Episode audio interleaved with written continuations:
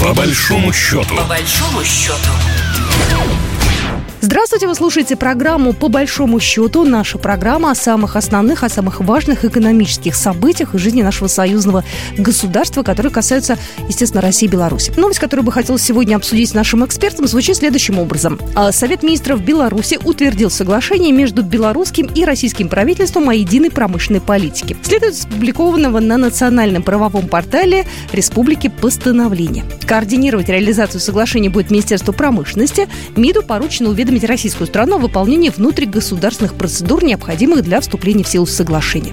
Я напомню, что осенью 2021 года президент России и Беларуси Владимир Путин и Александр Лукашенко подписали интеграционный декрет союзного государства. Они тогда утвердили военную доктрину и миграционную концепцию. И те самые союзные программы, которые, собственно, и касаются единой промышленной политики. Сегодня у нас на связи Георгий Васильевич Гриц, экономический аналитик из Беларуси. Георгий Васильевич, здравствуйте. Добрый день.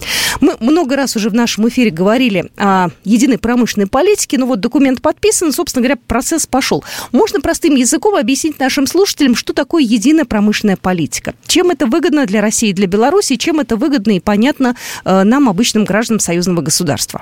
Это действительно один из основополагающих базовых документов так называемых 28 программ союзных государств. Задача вообще этого пакета стоит создание равных условий функционирования союзного государства. В принципе, у нас оно состоит из двух независимых субъектов, политических субъектов, как часто говорят, единая экономическая платформа, но два независимых государства. Во-вторых, что значит единая промышленная политика? Ну, наверное, надо говорить, что само по себе определение единой промышленной политики этими словами не ограничивается. То есть это, в принципе, равные условия хозяйствования и координация усилий как субъектов хозяйствования, так и правительств двух стран – с этой точки зрения тут надо говорить о единой налоговой политике, потому что если разные налоги, то о каких можно говорить условиях хозяйствования.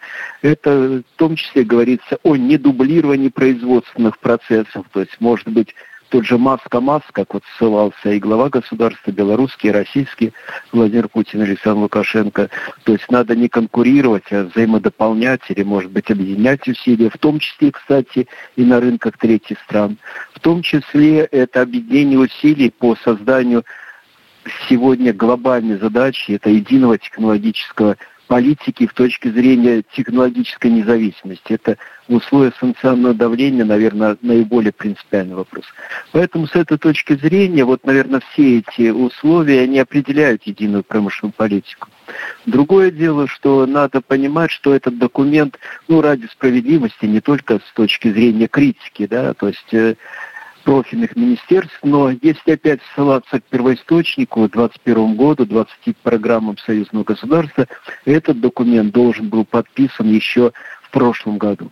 То есть благодаря каким-то, наверное, может быть, нюансам, может быть, бюрократии, в том числе белорусской, российской, об этом тоже, кстати, Александр Лукашенко говорил. Ну, так или иначе, вот первый квартал на исходе, он все-таки подписан. Поэтому наверное, важность этого документа, она вот определяется этими условиями. Но что касается, что касается рядовых граждан, то это новые рабочие места, это опять-таки э, может быть, новые объемы, э, более координированная, так сказать, не конкуренция. Но есть такая, так сказать, тоже статистика, которая тоже во многом говорит. Одно рабочее место в машиностроении создает от 7 до 12 мест в смежных отраслях, при том как государственном, так и в частном секторе экономики. То есть это тоже вот говорит о, может быть, приобщенности к этой проблеме и рядовых граждан Беларуси и России. Ну и напоследок, так сказать, не то, что ложка дегтя, так сказать, но ради справедливости. Все-таки э, надо говорить, опять, если сошлемся к этим 20 программам 8 первоисточники, там сказано в первоисточнике, что необходим, надо было сделать не соглашение единой промышленной политики, а единый закон. Да? То есть вот закон, закон это, как правило, нормативный акт прямого действия. С этой точки зрения, вот, наверное, по каким-то тоже, опять-таки, понятным или непонятным, может, для рядового потребителя условиям документ превратился вот в соглашение единой промышленной политики. Но его отличие от опять того же закона, который должен был изначально быть принят двумя правительствами, наверное, то, что последний документ, он не документ прямого действия. Там много отсылочных норм. Но, опять-таки, если говорить о, уже о факте, от жизни, как говорят, то тут скорее э, правоприменительная э, область, она более важна, чем законотворческая.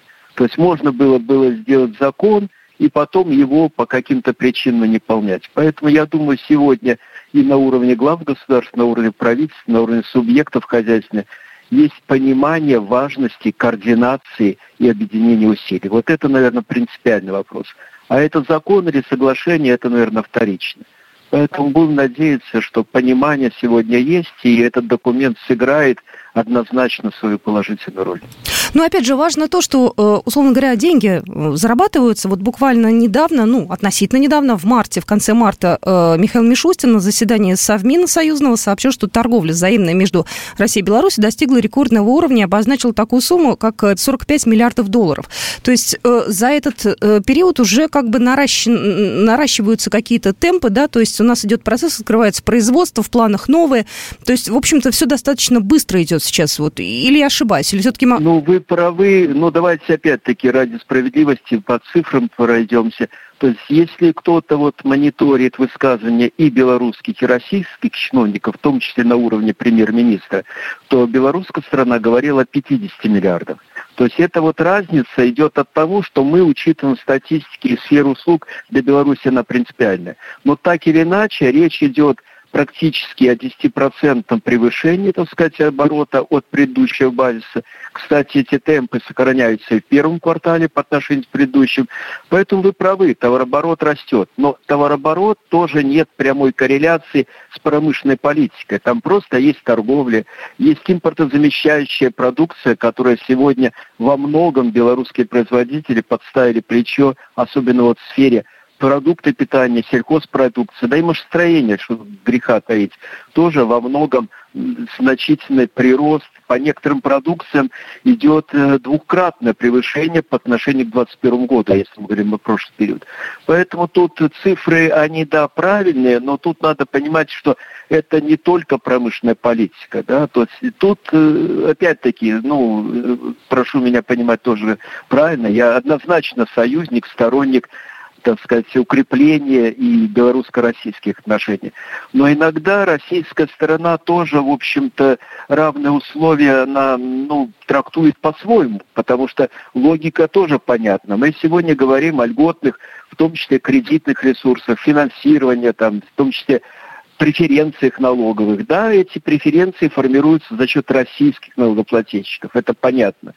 Но в данном случае вопрос не только траты, в кавычках, денег, да, затратной части, а в том числе играет стратегический ресурс и время.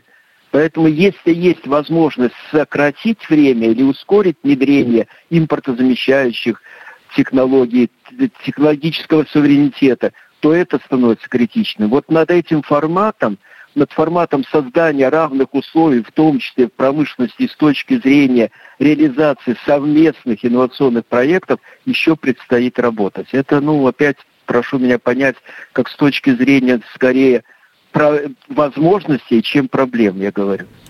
А, Георгий Васильевич, вот буквально недавно вернулся из Башкирии, там э, вовсю уже готовятся к приему э, гостей УФА, форум регионов, 10-й юбилейный. Вот сказали эм, организаторы э, форума регионов, сказали, что вот в планах, значит, большая красивая программа по открытию Амкадора в Башкирии. Это, кстати, для региона очень такое важное событие.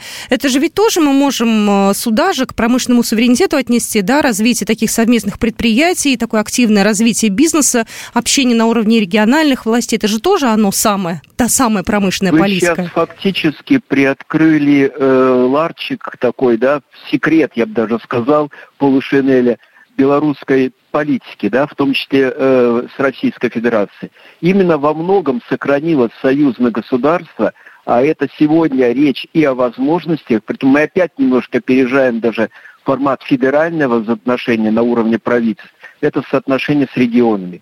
В прошлом году Беларусь посетили порядка ста руководителей первых заместителей регионов.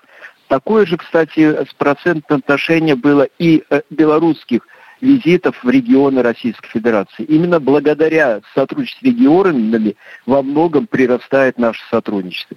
И этот вопрос, он действительно вопрос принципиальный. То есть пока там раскачается, пока федеральные законы примутся, пока у нас на уровне нашего правительства, именно благодаря регионам и идет прирастание сегодня и технологического суверенитета, и реализация конкретных проектов на уровне технологической независимости и импортозамещения. Тут вы совершенно правы, и об этом, ну, как бы так сказать, тут даже и дискутировать нечего. Это действительно сегодня является, ну, может быть, даже палочкой-выручалочкой в целом для суверенитета, я не побоюсь такого слова, наших государств.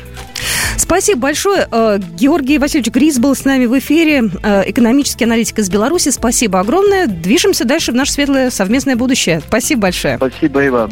Программа произведена по заказу телерадиовещательной организации Союзного государства. По большому счету. По большому счету.